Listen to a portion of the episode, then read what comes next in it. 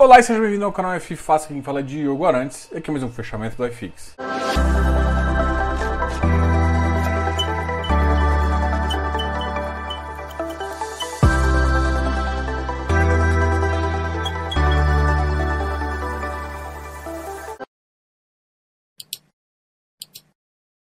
E hoje a gente vai começar com esse fechamento muito legal. Hoje é o primeiro da reunião do Copom, que vai definir os juros. Ontem eu fiz um discurso todo é, muita gente até não entendeu muito bem, achou que eu estava que eu não entendia a lógica. Eu entendo a lógica dos juros baixos, eu só não acho que, que um juros tão baixo é, é aceitável no nosso mercado. A gente precisa e precisa muito de de uma segurança, né, de parar de mudar tanto de juros, né? E para isso acontecer, a gente tem que ter um juros que é aceitável no mercado. O juros de 4,5%, 4% seria algo uh, mais factível na, na nossa realidade, né? Então, é, assim, se fosse se fosse para esperar alguma coisa, até para uma subida de juros, para pensar em sair do 2 para chegar ali no, na faixa do 3 e 3,25, que é o que todo mundo espera, eu preferia que essa, essa, essa variação fosse fosse mais devagar. Então, para mim, já teria que começar no ponto 25 agora não acho que eles vão fazer isso, eu acho que eles vão manter. Para mim não faz sentido, mas assim, a, a visão, a, os dados que eles têm é, é muito mais, eles têm muito mais dados para analisar, óbvio, né? Então eles realmente têm os dados econômicos. A grande questão é o seguinte: eu, eu, a, o que eu não gosto é justamente dessa segurança. Eu ia falar política, mas é bem política, né? Segurança, segurança de juros, né? Quando vai subir, quando vai. Tipo assim, em outros países você vê quando aumenta ponto 25 quase vira uma reviravolta que demora muito tempo. Estados Unidos, por exemplo, é um deles. E aqui a gente baixa e sobe juros muito fácil. A grande questão é a seguinte, a gente precisa de estabilidade nesses juros. Não, eu já falei isso ontem. E, enfim, hoje é o primeiro dia, então amanhã a gente já tem o resultado, né? Se vai o manteu, se mudou, se, se whatever, o que for, vai ser. A gente teve um dia estressado na bolsa, um dia meio negativo. É, uma das pessoas que foi indicadas pelo Biden para assumir o tesouro lá não foi votado. É, eles têm um pacote imenso para ser votado. E agora vamos ver o que, que eles vão decidir, né? Então isso afetou um pouco aqui. Eu acho também que existe uma, talvez uma, uma, uma, prerrogativa de já, já, o mercado já tentar prever um, uma, uma alta de ponto 25, alguma coisa nesse sentido, é, seria uma coisa necessária aí. Mas vamos ver se realmente isso vai acontecer ou não. Então ele pode estar antecipando isso. A gente tem dois movimentos aí é, similares. A gente tem tanto essa, essa importância do pacote de estímulo no exterior quanto Uh, quanto o Copom influencia bastante. Eu acho que o Copom, para mim, eu acho que tem uma influência, inclusive, um pouco maior, tá? É, as decisões nossas estão muito correlacionadas com o mercado externo. É, ontem a gente teve um impacto positivo da vacina, mas para mim também esse impacto foi, foi relativamente baixo. A gente hoje eu já vi alguns, algumas, algumas reportagens dizendo uh, que, que países que já começaram antes a vacinar tiveram impactos positivos na redução uh, dos leitos, né? Tipo, a ocupação gera, criaria X%, caiu um pouquinho. Isso já faz, por si só, já gera um otimismo, né? Mas mesmo assim eu não gosto muito desses dados, até que seja realmente assim, a gente está abaixo de um limite com normal de, de leitos e é uma, uma taxa de ocupação bem razoável. Quando a gente tiver assim, aí sim realmente a gente pode comemorar e a gente pode focar na realmente na, na, economia, mas a gente sabe que é Brasil e tem a política brincando. Só, só para você ter ideia como é que foi o Ibovespa hoje, a gente voltou para a faixa dos 120 mil pontos, caiu 0,50, chegando aos 120.636. O Banco Pactual, BPAC, subiu 3,12. O dólar também subiu, mais 0,72, chegou a 5,34. Ontem tinha subido 1,81. É, eu estou falando aqui, o Bitcoin também subiu 1,81. O Bitcoin está cada vez mais também um ativo que é, eu escutei, eu acho do Canadá, já dizendo que parte dos valores em reserva vão ficar em Bitcoin. Isso gera uma procura e é óbvio que sobe o preço. Então, alguns países já pensando em adaptar alguma coisa nesse sentido, além de dólar. Será que é porque o, Banco Americano imprimiu muitas moedas e, e, teoricamente quando você imprime o, dinheiro vale menos, né? Bom, vamos ver aí o que, que vai, vai virar essa, essa economia. Mas é, é um, um asset, é um, é um ativo que, que logo, assim, logo, logo não, já está na carteira de muita gente e começa a, a, a fazer sentido, assim, tá? É, não é que não fazia sentido antes, mas você tinha estratégias de proteção, ah, talvez em ouro e, e, e, metais preciosos, que ficaria. Eu acho que o ciclo de, de, baixa de ouro não vai acontecer, a gente não vai, vai acontecer como aconteceu em outras quedas. Isso vai fazer com que ah, faça mais sentido você faça que você tenha outro tipo de moeda, né, uma moeda general, pode ser Bitcoin, pode ser. Então essas moedas sim caíram, uh, vão cair cada vez mais no gosto pessoal. Isso é só uma opinião, tá? Então não estou falando. Assim como eu acho que a gente tem que ter uma exposição em uma outra economia que não seja brasileira, de preferência uma americana ou a própria economia europeia, eu preferia de fato uma economia americana, tá? A economia europeia eu ainda acho um pouco assim uma população mais velha, então pode gerar mais problemas ali, principalmente pela França, Itália, são, são países que, que vão, vão gerar problema aí. China seria uma aposta, inclusive tem uma ETF com esse nome aqui no Brasil, talvez seria uma, uma aposta interessante, mas assim, se, se fosse para ter uma aposta, eu preferia apostar numa commodity, eh, apesar de eu achar que a commodity do minério está muito cara, mas eu, eu preferia apostar nesse, nesse sentido, tá? Mas para muita gente, a própria China crescendo, pelo que ela apresentou de PIB 2020, ela tem um, potencial muito grande e é uma, uma commodity que pode subir mais que 10% esse ano de novo, entendeu? Então, realmente o mercado voltou a ficar animado em janeiro, mas a gente sabe que janeiro normalmente é assim até vira a realidade do ano, de fato. Bom, já falei bastante, vamos fazer uma, um fechamento bem breve aqui. Vamos falar agora dos ativos que tiveram pior desempenho, depois a gente fala dos ativos que tiveram melhor desempenho. E para começar, a gente vai começar do IFIE, que é um ETF do Banco Inter aí, caiu uh, 2,45, chegando 94,02. Em compensação, deixa eu só colocar aqui, o Kizu não para de subir. É o FI daqui Lima que segue o, o Suno 30, né?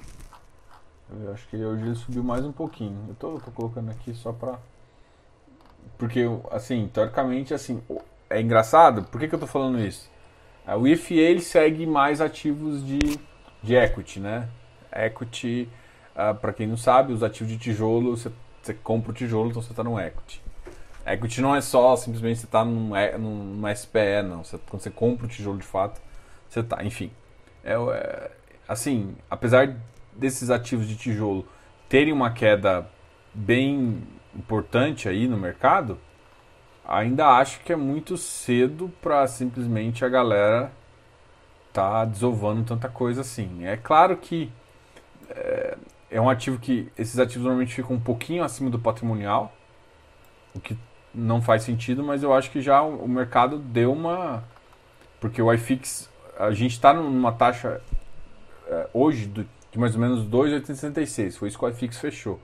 E aí você vê o ativo a 94 com patrimonial um pouco mais. Então assim, eu acho que já está começando a ficar um pouco abaixo do patrimonial e de repente a gente pode, assim, vocês podem pensar em alguma coisa. Então comece a dar uma olhada. Não, eu não sou muito fã, na verdade, não sou fã nem um pouco de ETF passiva e eu acho importante para o mercado, vamos lá, vamos separar duas coisas. É importante para o mercado e eu acho que muita gente pode seguir e ganhar com essa.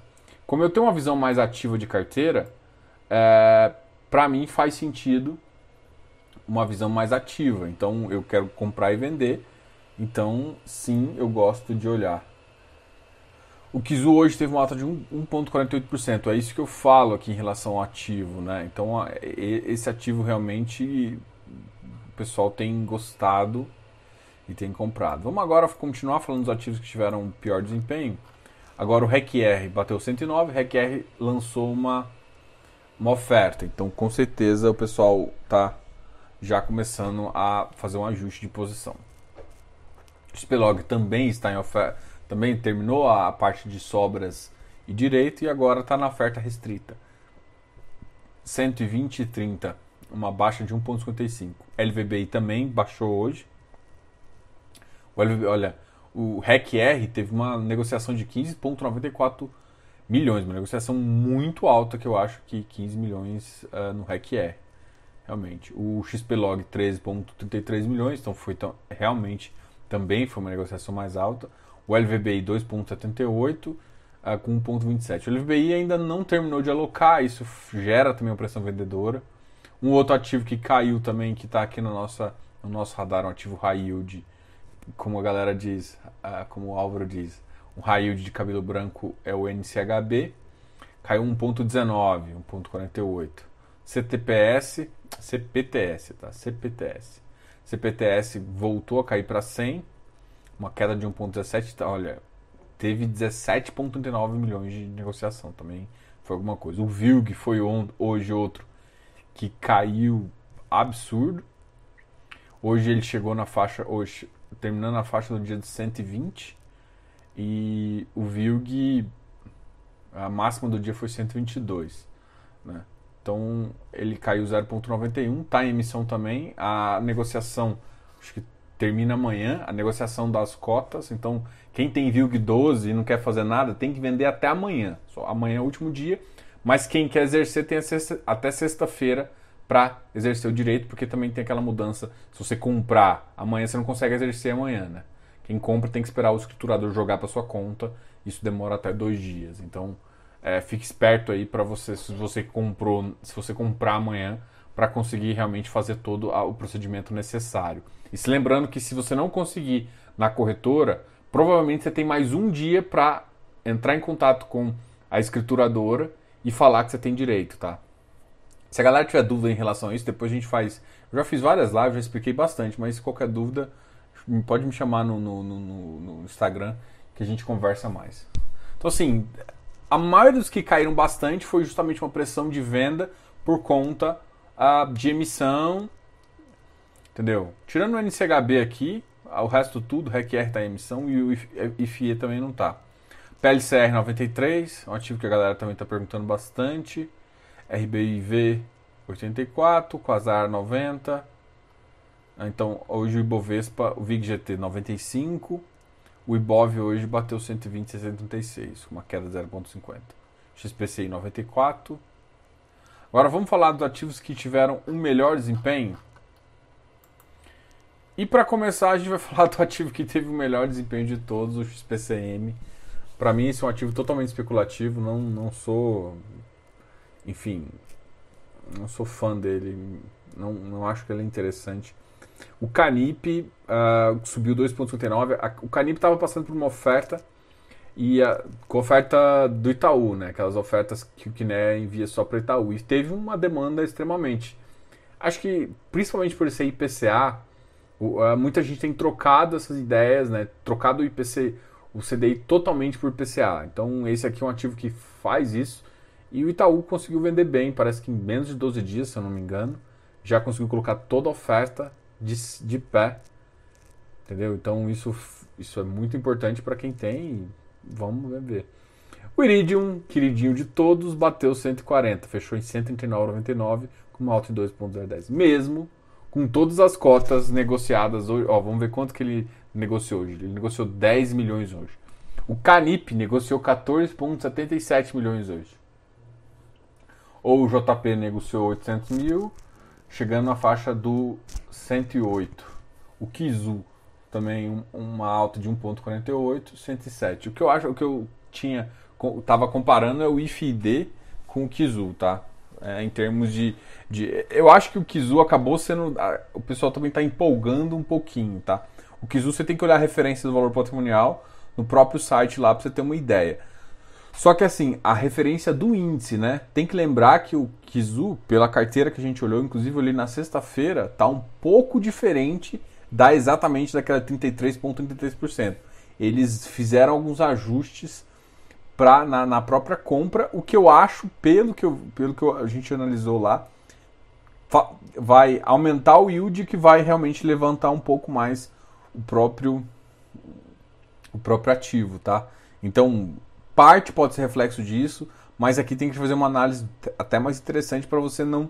Porque FOF normalmente, principalmente no longo prazo, é, é, é, como você pegar, pensa num ativo, você tem todos os ativos ali. Vamos supor que você faça, você compre todos os ativos naquela mesma proporção. Tô, tô imaginando aqui. O FOF tem um custo.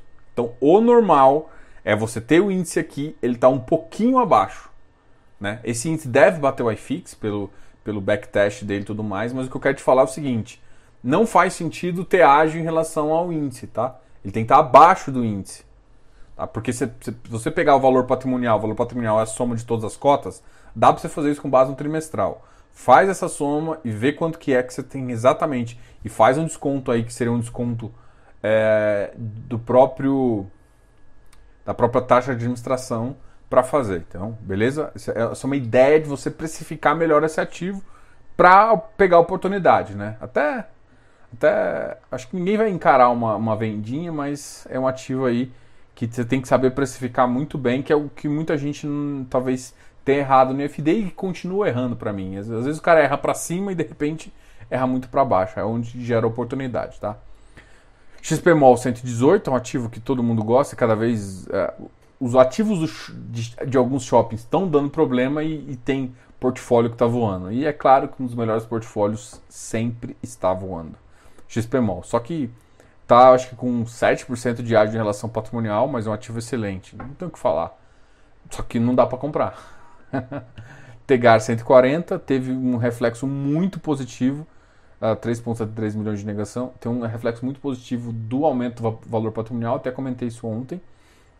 Só que ainda, ainda tem muita cota para ser convertida, o que vai jogar o preço um pouco para baixo.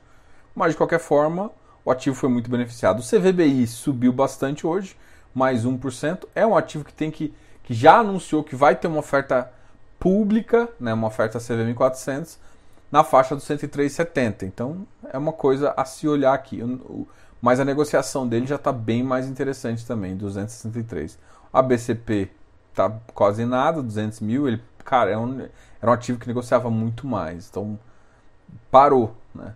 Parou um pouquinho. Isso é reflexo de quê? Né? Depois a gente consegue até pensar nisso. Vigip 113, também 2,30 milhões. Então, assim, esse era um ativo, cara, que quase não tinha liquidez. Agora você olha para a liquidez dele, 2,30 milhões. 2,30 milhões não, 2,30 é, milhões, que, que é basicamente 2 milhões e 300 mil. Tá? Becri 117, um outro ativo que hoje está negociando a faixa de 1,15. O RBRF 4 milhões, hectare na faixa dos 6,5 chegando na casa dos 150 também. Hoje eu queria ver o MFI. O MFI hoje uh, bateu 116,52. Né? Uh, teve uma alta hoje na entrada do dia de 118, com um volume financeiro de 2,92. Então o volume financeiro de hoje foi realmente grande. Só que se você for olhar, o número de, off, o número de negócios não foi tão grande, né? Para um ativo normalmente de que negocia 2 milhões, essa faixa, ele teve só 416 negócios. Significa que alguém tomou um lote muito grande, tá? Então isso é importante comentar. O Deva voltou para a faixa do 120. Hoje ele chegou a bater 125, mas fechou na casa do 127, dizendo então assim, teve muita gente com uma negociação de 4.40 milhões. Assim, teve um teve um aspecto muito positivo, né? O Deva eles teve uma baixa negociação.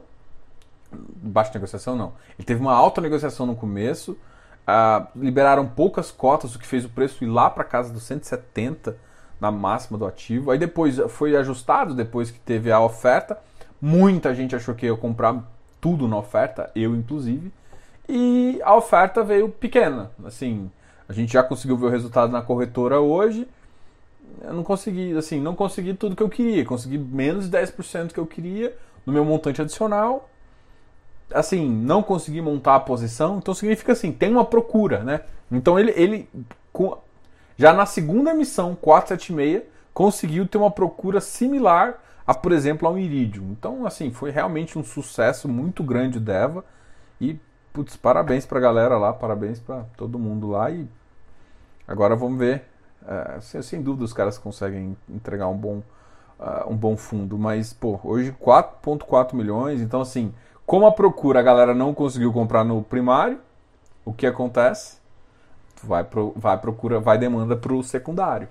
E assim, provavelmente vai ser um ativo que vai fazer mais emissões no ano, pelo menos uma eu imagino, e, e vai gerar oportunidade, né? Então, algumas pessoas aí já, de, já começaram a comprar o ativo. Galera, se lembre-se sempre de se inscrever aqui no canal, dar um like nesse vídeo, ativar o sininho, muito importante, e qualquer coisa, clique no Seja Membros para você ver a nossa playlist de valuation. Tem uma playlist de mini curso também, mas o mini curso tá logo logo tá sendo extinto aqui do canal. A gente vai migrar ele para uma outra plataforma, beleza? Mas é muito importante que a gente, vai, a gente tá falando de valuation, a gente sempre traz um, um, vídeo bem interessante, exclusivo para os nossos membros, tá ok? Uh, um outro detalhe muito interessante, a gente também oferece aqui no canal um produto de consultoria, caso tenha interesse, e também um Close Friends para você, para te ajudar na, na, na, precificação e entender como é a minha estratégia, beleza? Qualquer dúvida sobre isso, também tem vídeos até na, na entrada do canal explicando o que é consultoria, o que é o Close Friends. Qualquer dúvida também me pergunta aqui nos, na, nos comentários que eu sempre respondo todo mundo, tá? Nem sempre dá para responder todo mundo, mas sempre que dá eu respondo e mesmo que eu não responda, eu estou lendo seu comentário. Então, quer conversar comigo? Deixa aqui no comentário. Isso é muito importante para mim e eu sempre leio, tá? Muito obrigado a todos. Diogo, canal F Fácil.